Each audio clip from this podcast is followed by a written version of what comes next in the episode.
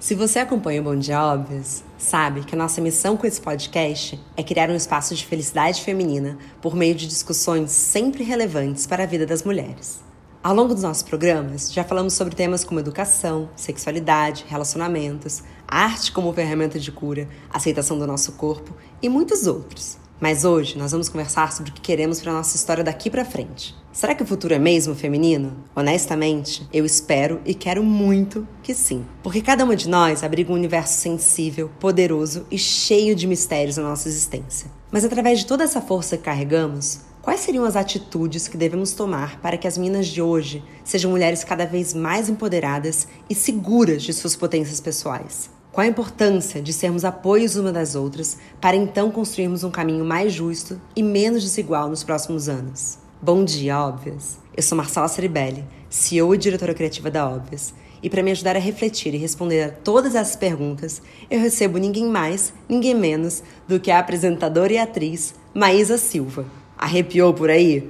Pois eu também. Esse encontro histórico foi possível graças ao apoio de Sempre Livre que, em parceria com a ONG Plan International Brasil, quer transformar a realidade de meninas e jovens mulheres do Brasil. A marca está apoiando iniciativas como educação, inovação e empreendedorismo, para que juntas sejamos capazes de progredir e avançar, ainda que um pouco por dia. Ao final desse episódio, eu conto como você também pode ajudar. Bora pro nosso papo?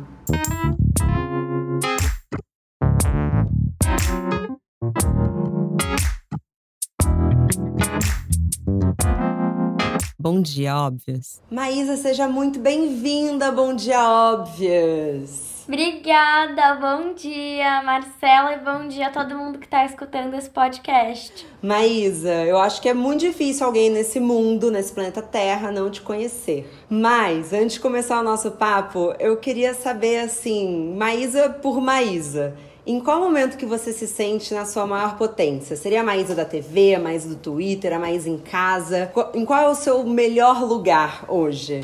Hum, sem dúvidas, eu acho que a Maísa mais poderosa, assim, onde eu me sinto na minha zona de conforto é quando eu tô na televisão, é, atualmente fazendo meu programa, porque eu acho que é, assim, um momento que, me, que eu me sinto muito empoderada, sabe? De poder ter um programa na TV, é, ser uma mulher tão nova e apresentar o meu próprio programa e trazer pautas que eu acho interessantes e poder fazer. É um trabalho que eu digo que é, é bem editorial, assim, é diferente das outras coisas que eu faço.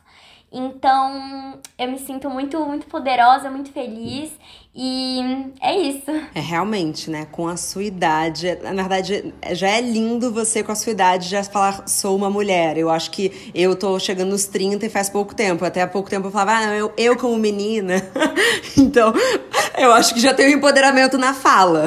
É, eu, eu tô nessa, nessa transição, assim, tipo, eu fico usando os dois termos, mas eu acho que tem que me acostumar que daqui pra frente todo mundo vai me apresentar como mulher nas, nas entrevistas, nas coisas que eu fizer. Maísa, esse episódio tem apoio da Sempre Livre e, claro, que menstruação vai ser pauta hoje. Eu acho uhum. que a uhum. gente fala muito pouco sobre o assunto, mas eu queria entender de você. Você acha que mesmo pra sua geração, menstruação ainda é um tabu? Ou você acha que vocês já estão conseguindo melhorar isso, trazer com mais naturalidade? Olha, toda vez que eu venho falar assim, tipo, não, menstruação não é mais um tabu, olha onde a gente tá. Daí eu faço um tweet sobre o meu ciclo, ou sobre, sei lá, meu período menstrual, qualquer coisa, e eu vejo as respostas, eu fico, não, gente, não é possível. Acho que a gente tá regredindo, porque não é possível vem piadinhas, tipo, desde ah, Isa menstrua, que eu acho que aí tudo bem, porque é uma coisa tipo, eu cresci na televisão e as pessoas têm um pouco de dificuldade de aceitar esse é, aceitar que o tempo passa. Mas aí vem comentários tipo, que nojo falar disso nas redes sociais. Nossa, que falta de educação ou ninguém ninguém liga para isso. Tipo, as pessoas tratam como se fosse um assunto muito da, da pré-escola, assim, pra gente dar risada, pra gente achar que é piadinha. Mas não é, sabe? Então, eu, eu continuo falando, mesmo que eu acho que ainda é um tabu, porque eu sei que quanto mais a gente falar sobre, mais vai, vai deixar de ser um tabu e vai deixar de incomodar. É, eu sempre falo que eu acho que só vai estar realmente naturalizado quando todas as mulheres forem capazes de estar numa mesa e falar abertamente com todo mundo: Amiga, tem um absorvente? e aí você pegar o absorvente, passar pra sua amiga, porque eu não sei se ainda é assim, faz muito tempo que eu não tô na escola, mas lembro na escola, aquele pânico, você pegava absorvente, escondia pra ir no banheiro. Ainda é assim? Então, é, quando eu tava no. Principalmente acho que no ensino médio eu não senti muito isso, até porque eu mudei de colégio, mas quando eu tava no ensino fundamental, no começo era assim: todo mundo meio que escondia o absorvente entre as mãos, assim, e levava pro banheiro, e quando tava menstruada, era tipo clássico. Todas as meninas usavam um casaco amarrado na cintura. Clássico! Pra não marcar no uniforme. E aquilo, na verdade, parecia uma placa que você coloca na sua testa. Aviso, estou menstruada. Então, assim, aí, aí depois, quando eu tava assim, no oitavo, no nono ano, chegou uma, um convívio muito legal na minha sala. Mas, tipo, isso é o auge do privilégio. Porque na minha sala, chegou um momento em que os meninos, eles eram tão legais.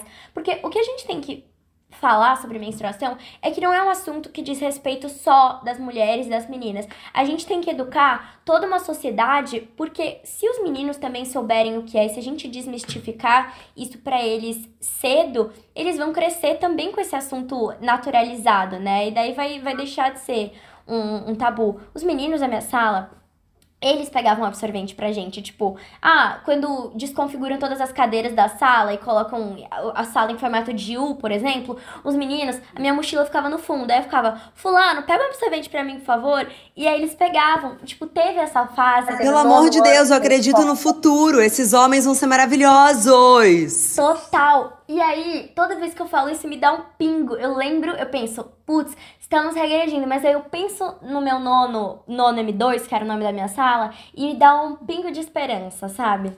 Eu acredito também neles, demais. Nossa, acho que eu nunca. Eu vou começar a treinar aqui em casa, vou fazer o Renato pegar meus absorventes. Faz, faz sim. É meu pai, poxa, tem que, acho que meu pai é um expert de absorventes, porque na minha casa somos entre, entre três pessoas, duas mulheres e um homem. Então meu pai ele compra absorvente, ele comprou o meu primeiro sutiã, tipo, aqui em casa é tudo bem bonitinho assim. Que legal. Bom, na sua casa é assim, na Óbvias também não existe tabu para pautas femininas, como você bem sabe. Então queria uhum. que a uhum. gente dividisse um pouco assim, como que foi essa abertura desse novo mundo para você, que acontece basicamente na primeira menstruação? É, você entendeu o que, que isso significava? Ai, foi uma coisa muito doida, porque é uma história que envolve até luto no meu caso. Eu tinha acabado de voltar do enterro do meu bisavô. E aí, juro por Deus, é uma história bizarra, assim, foi o começo de um ciclo novo da minha vida. Eu nunca tinha vivido luto, eu nunca tinha passado por isso. E aí eu perdi o meu bisavô bem novinha, com 12 anos. Saí de uma gravação, eu já estava sentindo dor de cabeça e uma dor estranha no pé da barriga que eu não sabia o que era. Beleza, ficamos, viajamos, ficamos dois dias nesse processo aí, né? Velório, enfim. Assim que eu cheguei em casa, depois de seis horas de viagem lá do interior, de carro, fui usar o banheiro aqui de casa e a prime... o primeiro xixi que eu fiz, eu tive a minha primeira menstruação naquele dia. Era de madrugada, era tipo. Nossa, gente, foi muito inesperado. Quantas emoções! Uhum, eu tava triste, eu tava cansada. E aí eu tive minha primeira menstruação. E aí eu levei um susto, eu não sabia o que era, porque saiu. Não saiu aquele sangue que a gente. que a gente conhece, né? Que é um sangue mesmo vermelho. Saiu bem um escapezinho, sabe? É um pouco confuso. para mim também. Foi meio. O que que tá acontecendo aqui? Corpo, você tá dando pane? eu fiquei tipo, gente, mas como assim? Será que eu fiquei tão assustada com o velório do meu bisavô que eu tô sangrando, que tá saindo um negócio esquisito de mim? O que que é isso? Aí eu chamei a minha prima, de que tinha, sei lá, 7, 8 anos na época. Ela era muito bebezinha. E aí, ela foi a primeira pessoa para quem eu contei que eu tinha menstruado e ela foi a primeira pessoa a me entregar um absorvente. Que amor! Eu ia falar justamente sobre isso, que eu acho que no momento, pelo menos pra mim, que eu menstruei, eu me senti muito conectada às mulheres ao meu redor. Porque eu podia, só elas podiam me entender. Você tem um paizão aí, né, maravilhoso, mas acho que tem uma conexão feminina nessa hora.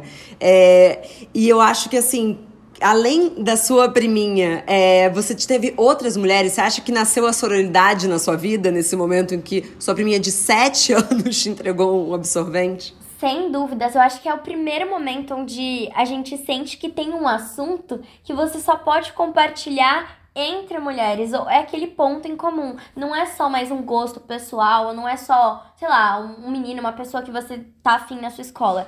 É realmente um, uma menstruação que tem dias e fases, e TPMs, e afins, e absorventes específicos.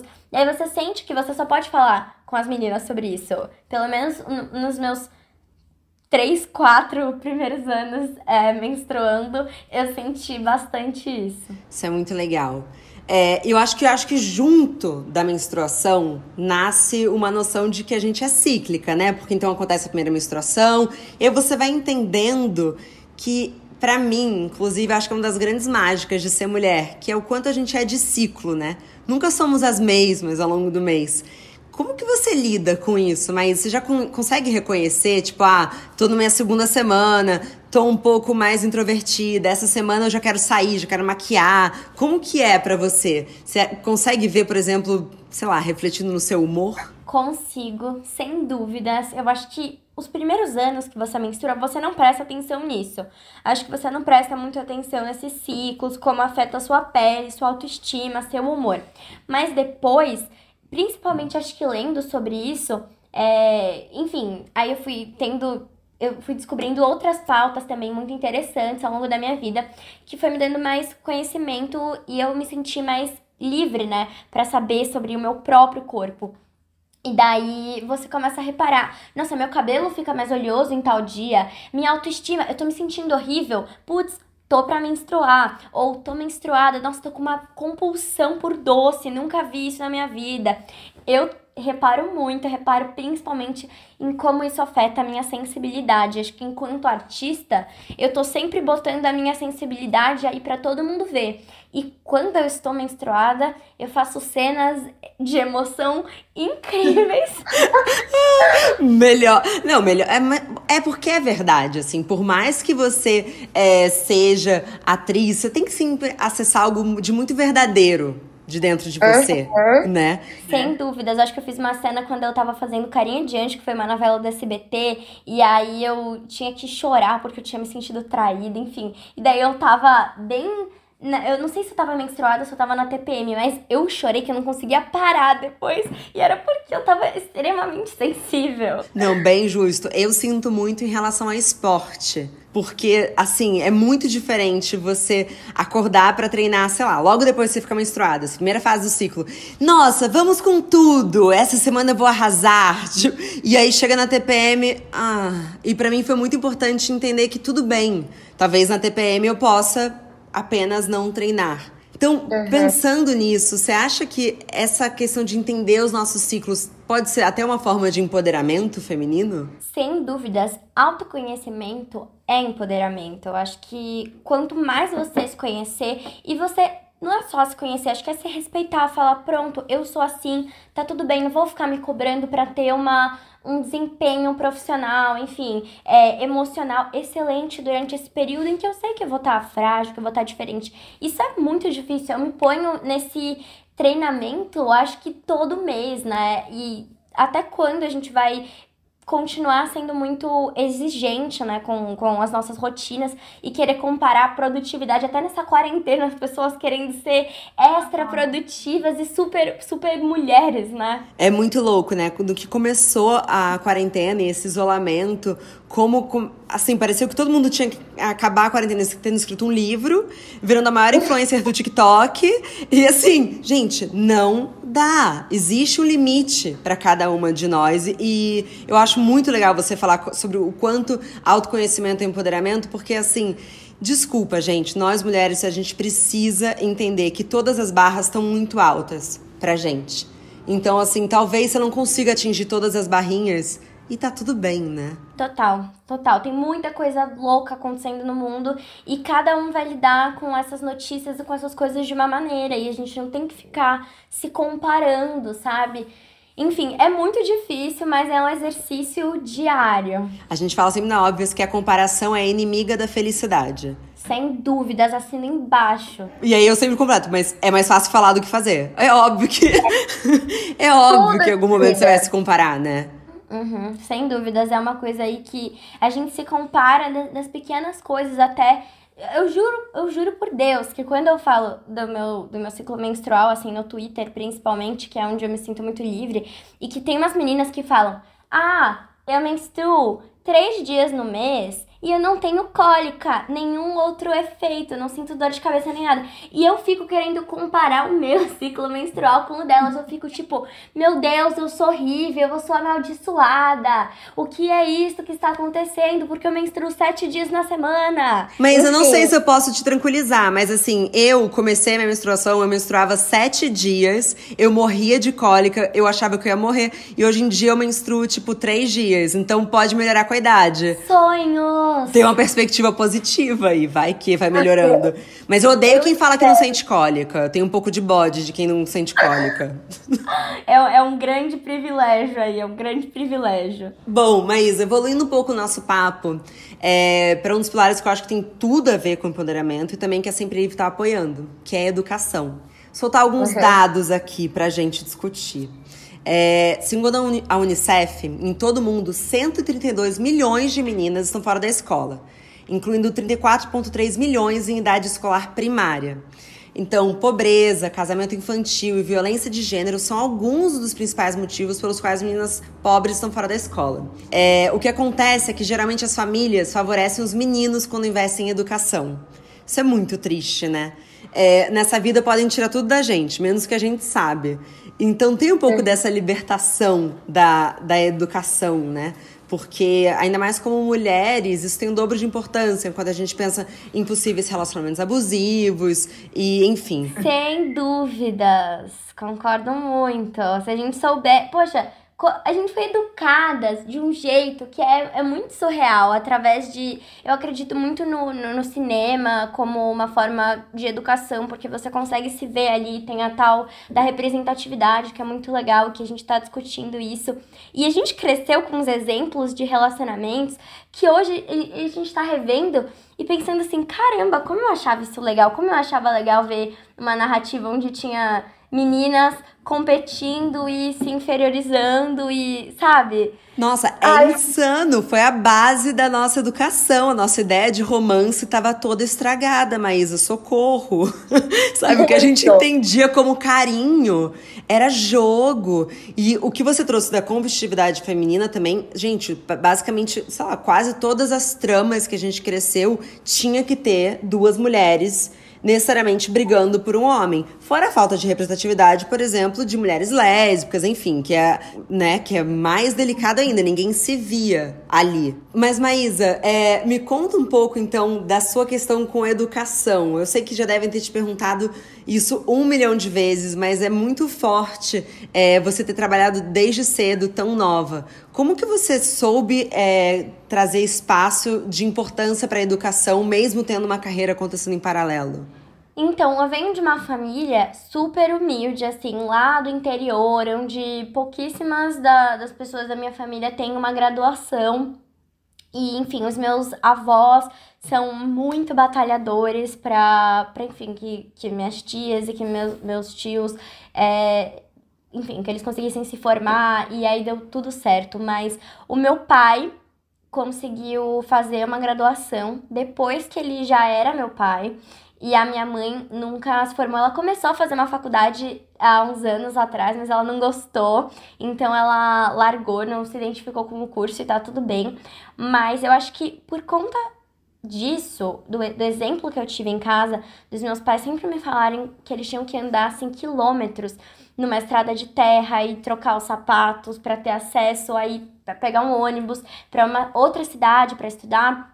Eles sempre valorizaram muito isso.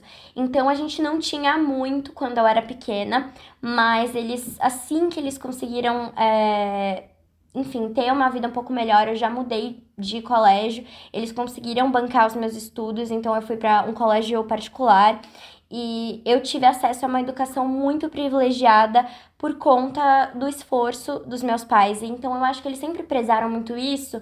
Sempre foi uma questão muito forte na minha família, então é, eu sempre priorizei isso. Então eu cursei a, a minha escola normalmente, até o ensino fundamental, onde meu estudo mudou bastante. Em alguns períodos eu fazia semipresencial por conta da, da minha rotina com, com cinema também, com set de gravação, porque a carga horária foi aumentando.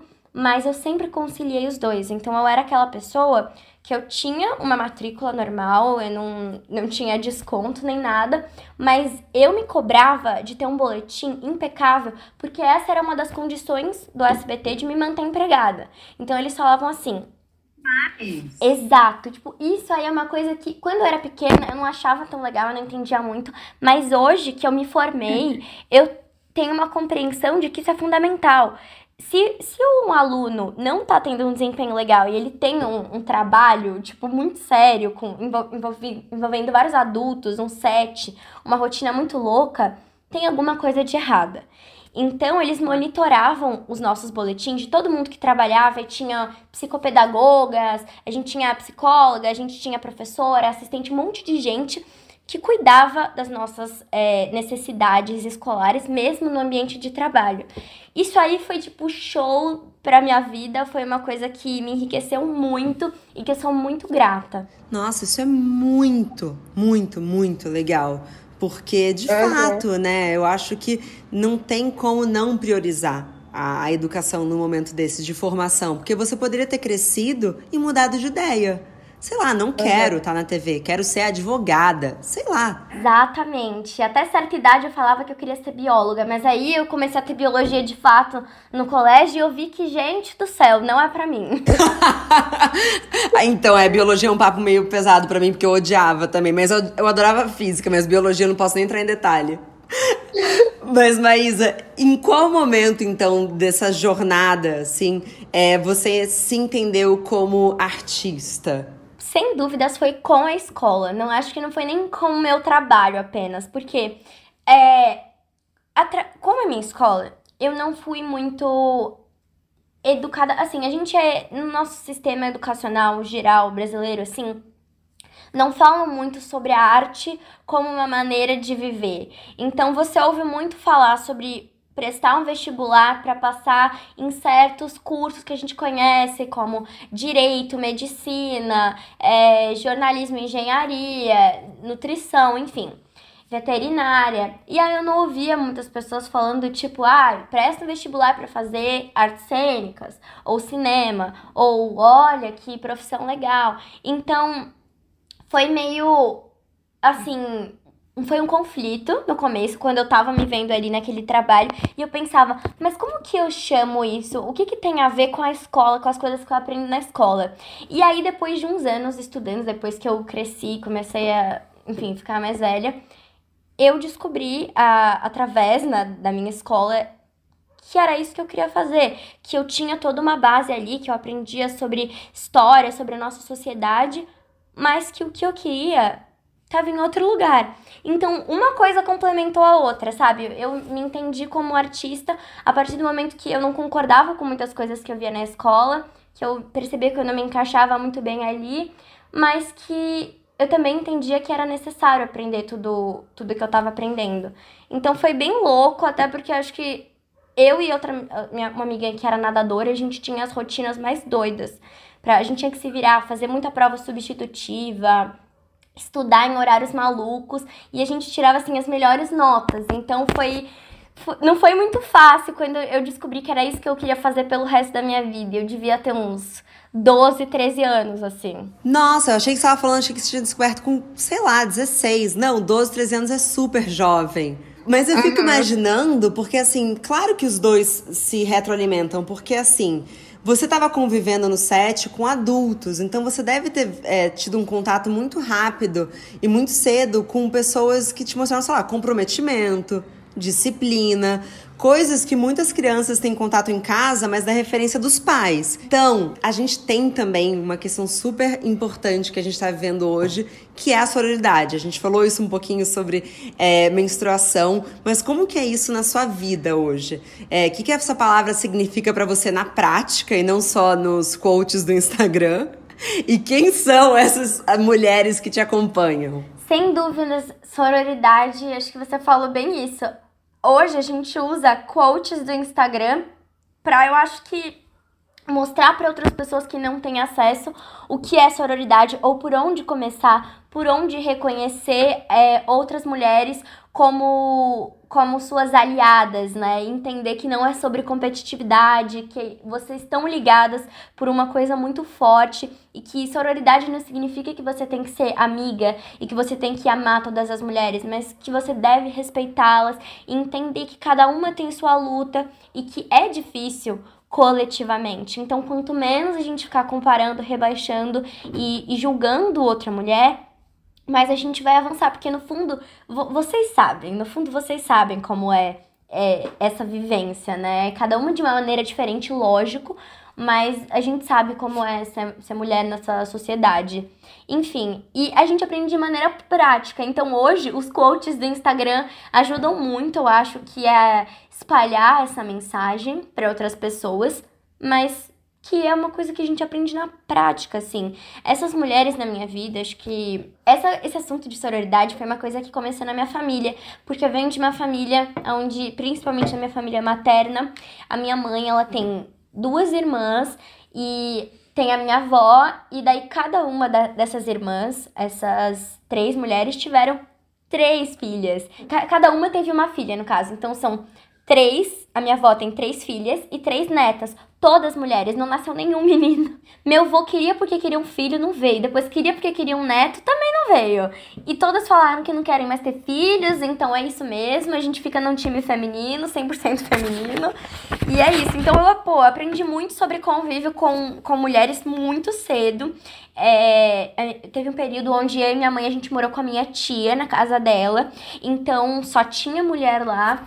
E acho que a partir do momento de, desde compartilhar pequenos objetos, dividir uma rotina, até papos mais sérios, até entender que as mulheres elas têm as suas diferenças, mas que a gente sempre tem que tentar ser maior e compreender a outra, porque no geral tem muita gente que não foi educado para nos compreender ou nos respeitar. Então a gente tem que começar a plantar essa sementinha entre nós. Foi assim que eu aprendi e foi assim que acho que eu comecei. Depois que eu vi a palavra, que eu vi o significado, eu pensei: nossa, eu já tenho isso na minha vida. De uma maneira ou outra, eu, eu tenho isso, sabe? É, isso é muito legal quando vem de casa, porque, como você disse, às vezes fora de casa, o mundo não é exatamente como a gente gostaria ainda. Hum. Mas você vê que assim, quando você tem mulheres te apoiando dentro de casa, fica muito natural você olhar para uma mulher é, fora de casa e falar: não, é, eu vou te apoiar e vou te respeitar. Eu acho que tem é. uma confusãozinha do ah, não, mas não é sororidade, tem que se dar bem com todo mundo. Calma, também somos seres humanos com particularidades, não é match com todas as mulheres que você vai trombar na sua vida. Mas eu acho que é uma questão de respeito pela jornada, porque todas nós estamos lutando alguma batalha, né? Uhum, sem dúvidas, é uma, um exercício de empatia, assim, de reconhecer que é, é aquilo, né? Aquela frase clichê Antes de você julgar alguém na internet, saiba que tem uma pessoa ali com problemas, com pensamentos, que às vezes essa pessoa teve um dia difícil, ela tem sentimentos, então cuidado com a palavra que você vai jogar nessa pessoa, porque ela pode ser uma palavra construtiva, mas ela pode ser uma palavra de autodestruição para essa pessoa. E, enfim, tu, tudo isso aí é uma grande reflexão que eu acho que hoje a gente está lidando melhor, a gente está tendo um espaço para falar sobre essa pauta e que é genial. Então eu adoro levantar levantar essa pauta e até a hashtag que Sempre Livre tá usando, né? Que é tamo junta, porque é isso. Podemos não não estar tá juntas como melhores amigas, mas tamo junta aí no respeito, na luta e, e na sororidade. Não, tamo junta e na dúvida a gente vai se proteger, né? Que eu acho que é um pouco uhum. isso. Criar essas redes de apoio. Que são super importantes. E, enfim, pelo fim da cultura do cancelamento, né, gente? Eu falo muito, eu falo tanto sobre isso que eu acho que eu vou ser cancelada daqui a pouco. não, mas acho que você não vai ser cancelado. Acho que você é o cristal que não será cancelado. Putz, não sei. Eu juro que eu acho que todo mundo vai ser cancelado em alguma. Eu, eu tô assistindo uma série que fala sobre isso. Eles pegam uma foto de um personagem quando ele tinha seis anos, expõe essa foto e esse personagem ele é cancelado na série por uma coisa que ele fez quando ele tinha seis anos. Ai, meu então, Deus. Assim... É, não, eu acho que deve... eu tava falando disso outro dia. Tinha que ter uma data de validade, sabe? Porque há quatro anos o mundo era outro, gente. Então, assim, a gente precisa tomar, é, levar em consideração o mundo que a gente está vivendo agora. E, como você disse, tem empatia, né, pela pessoa que está naquela tela. É, parem de achar que só uma pessoa, porque ela é famosa, as pessoas leem os comentários. As pessoas veem é. o que você está falando, você pode machucar o outro. E assim, se você não falaria na vida real, não digita. Sim! Meu Deus, Marcela, eu falo. Esse é tipo o meu lema pra vida. Eu sou essa pessoa. Não sei se porque eu sempre tive exposta, sempre tive que engolir muito sapo das pessoas comentando que bem entendiam. Esses dias eu fiz um desabafo falando para as pessoas pararem de cuidar da minha sexualidade. E aí eu falei, era basicamente o resumo de tudo era isso. Se você não teria coragem de fazer essa pergunta para mim pessoalmente, então não digita nos meus comentários que dá na mesma. Perfeita, Maísa. É exatamente isso. Bom, ai que gostoso conversar com você, mas estamos nos encaminhando pro nosso final. É, eu queria saber para você qual que é a importância desse movimento Tamo Junta, de Sempre Livre. Como que você vê esse movimento dessas marcas apoiando o progresso feminino? Você acha que a gente está juntas construindo um futuro melhor para as mulheres? Sem dúvidas, democratizar o acesso à informação sobre menstruação e incentivar esse progresso feminino coletivo é fundamental para a gente construir uma sociedade com mais igualdade e principalmente apoiar outras mulheres que estão em situação de vulnerabilidade ou que talvez as suas ideias não seriam escutadas, porque elas estão, de, de alguma maneira, em desvantagem. A gente sempre dá valor a ideias das mesmas pessoas, de tal jeito,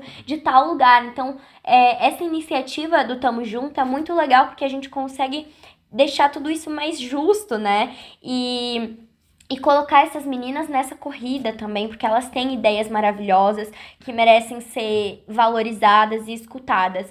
Então, eu acho muito legal de ter essa relação da Sempre Livre com a ONG Plan International para apoiar e financiar esses três projetos em áreas diferentes, né? Inovação, porque as mulheres podem sim inovar e elas têm total capacidade para criar coisas incríveis. Empreendedorismo, porque falo é, com propriedade, porque eu também empreendo e eu acho que é muito legal a gente ver outras mulheres fazendo isso com brilhando né, nesse ramo.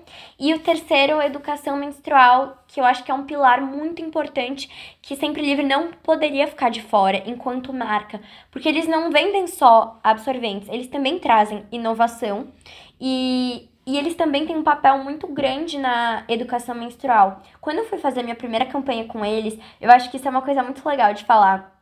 Eu descobri que, que Sempre Livre que trouxe para o Brasil os absorventes com aba. Que basicamente trouxe... não dá para viver sem, na, na minha experiência. A minha experiência também. Eu tava falando, acho que justamente isso nos bastidores, quando a gente tava fazendo as lives com, com ginecologista. Enfim, foi um, uma, uma campanha muito legal que eu fiz. E aí eu tava falando, tipo, não, gente, pra mim absorvente, o melhor absorvente é com abas, eu sou do time com abas, respeito você que usa sem abas, mas meu preferido é com abas, é o que eu uso todos os dias. E aí as meninas do time de Sempre Livre me falaram, sabia que Sempre Livre que trouxe essa tecnologia? E também o formato Adapt Plus, que eu gosto muito pro, pro meu dia a dia, para usar com todas as roupas e não me sentir incomodada. Então, tipo assim, tem tudo a ver, eles já fazem isso inovação e, e educação menstrual. Então, essa campanha é maravilhosa, é revolucionária e eu acho que vai ajudar muita menina, vai inspirar não só as vencedoras, mas também outras meninas a acreditarem que elas podem e que tem pessoas querendo escutar o que elas têm para dizer. Eu tô totalmente com você, Maísa. Bom, Maísa explicou maravilhosamente a campanha, mas então fica aqui o nosso convite para todo mundo que acompanhou o programa conhecer mais sobre a campanha Tamo Junto no www.semprelivre.com.br. Então é isso. Comprando qualquer produto Sempre Livre, as consumidoras elas vão estar tá incentivando o progresso feminino, mas também essas consumidoras ainda vão poder votar no nosso site, na sua iniciativa preferida, nesses três pilares que são fundamentais de educação, empreendedorismo e inovação. E Sempre Livre tem um investimento muito legal para cada um desses pilares. O valor total vai ser de 250 mil reais sendo 150 mil reais destinado ao projeto vencedor, que vai ser o mais votado entre o público. Então, todo mundo pode fazer parte desse momento lindo. E os outros dois projetos também vão ser valorizados e vão receber um valor igualitário de 50 mil reais cada. Então, assim, eu tô muito feliz de ver esse reconhecimento e tenho certeza que as meninas vão ser muito, muito merecedoras. As votações se iniciaram no final de maio e elas ocorrem até o final de julho na página da campanha, que está disponível em www.semprelivre.com.br barra sempre à frente. É uma campanha lindíssima. Bom, Maísa, para a gente finalizar de vez esse papo, é, quero ouvir de você, que, enfim, para mim representa muito o que eu vejo do futuro que eu quero para as mulheres brasileiras. Mas o que você o que você espera do nosso futuro como mulheres brasileiras, acima de tudo, Maísa? Ai, eu espero mais união, eu espero uma oportunidade de um diálogo mais pleno, assim. Acho que a gente tá num momento de um diálogo muito de eu quero falar, eu não quero escutar. Eu tô aqui, eu tenho meu lugar de fala e eu vou falar e eu não vou te ouvir, não vou ouvir suas dores. Eu quero que as mulheres, principalmente, se respeitem mais, se ouçam mais, tenham uma noção de união acima desse cancelamento. Eu, acho, eu quero que a gente seja maior do que tudo isso, que a gente seja capaz de perdoar. Porque se a gente só ficar cancelando as pessoas aleatoriamente por umas coisas, só porque a gente não quer perdoar mesmo, tem umas pessoas que às vezes. Até eu me pego julgando, assim, falando: Meu, como que Fulano tweetou isso? Que ridículo. Mas aí eu penso: se fosse um amigo meu, eu ficaria, não, a pessoa tweetou isso porque não tá num dia bom, ou porque fez certa coisa. Então eu espero que a gente comece a ter esse senso coletivo, né, de que as pessoas erram e que a gente tem que perdoar, porque imagina se em todos os erros que eu cometesse na minha vida, eu fosse cancelada, eu fosse ignorada, ninguém me instruísse. Eu seria ignorante, rancorosa e isolada. E não, não ia ter nenhuma amizade, porque ninguém ia ter me perdoado e me ensinado como evoluir. Pelo amor de Deus, todo mundo erra. Eu acho que tem esse lugar um pouco. É, a Brené Brown fala sobre isso, né? Sobre quem tá na arquibancada e quem tá na arena. É, é muito difícil estar tá na arena, então acho que tem que respeitar todas as mulheres como você que tem o ato de coragem de tornar opiniões públicas, de fazer da sua vida pública. É, e que às vezes a gente vai escorregar. E tá tudo bem, né? E tá tudo bem, que a gente tem que estar tá fortes e se sentir apoiadas para cometer esses deslizes e depois sair deles muito mais fortes, muito mais instruídas e prontas para fazer a diferença e não voltar nesse erro. Então eu acho que é isso que eu espero do futuro, um futuro mais justo, mais feliz, mais compreensivo e, e é isso. E mais feminino. é, sem dúvidas, com protagonismo feminino e com uma representatividade, assim, sem igual. Muito, muito lindos e com muita diversidade aí pra gente se inspirar. Perfeita. Maísa, muito obrigada. É um prazer, assim, sem palavras conversar com você. Saiba que, assim, na Óbvias você tem porta, janela, tudo aberto, tá? Quando você quiser, volte sempre. Tá bom, é muito bom conversar com vocês. Um beijo e eu amei esse podcast. Muito obrigada também a você que nos escutou até aqui. Mas a nossa conversa não tem fim. Continuamos semanalmente na nossa newsletter, que você pode se inscrever no www.obvious.cc, no Instagram, obviousagency, e com comentários e sugestões, sempre com carinho, no bomdia.obvious.cc. Bom dia, Óbvios!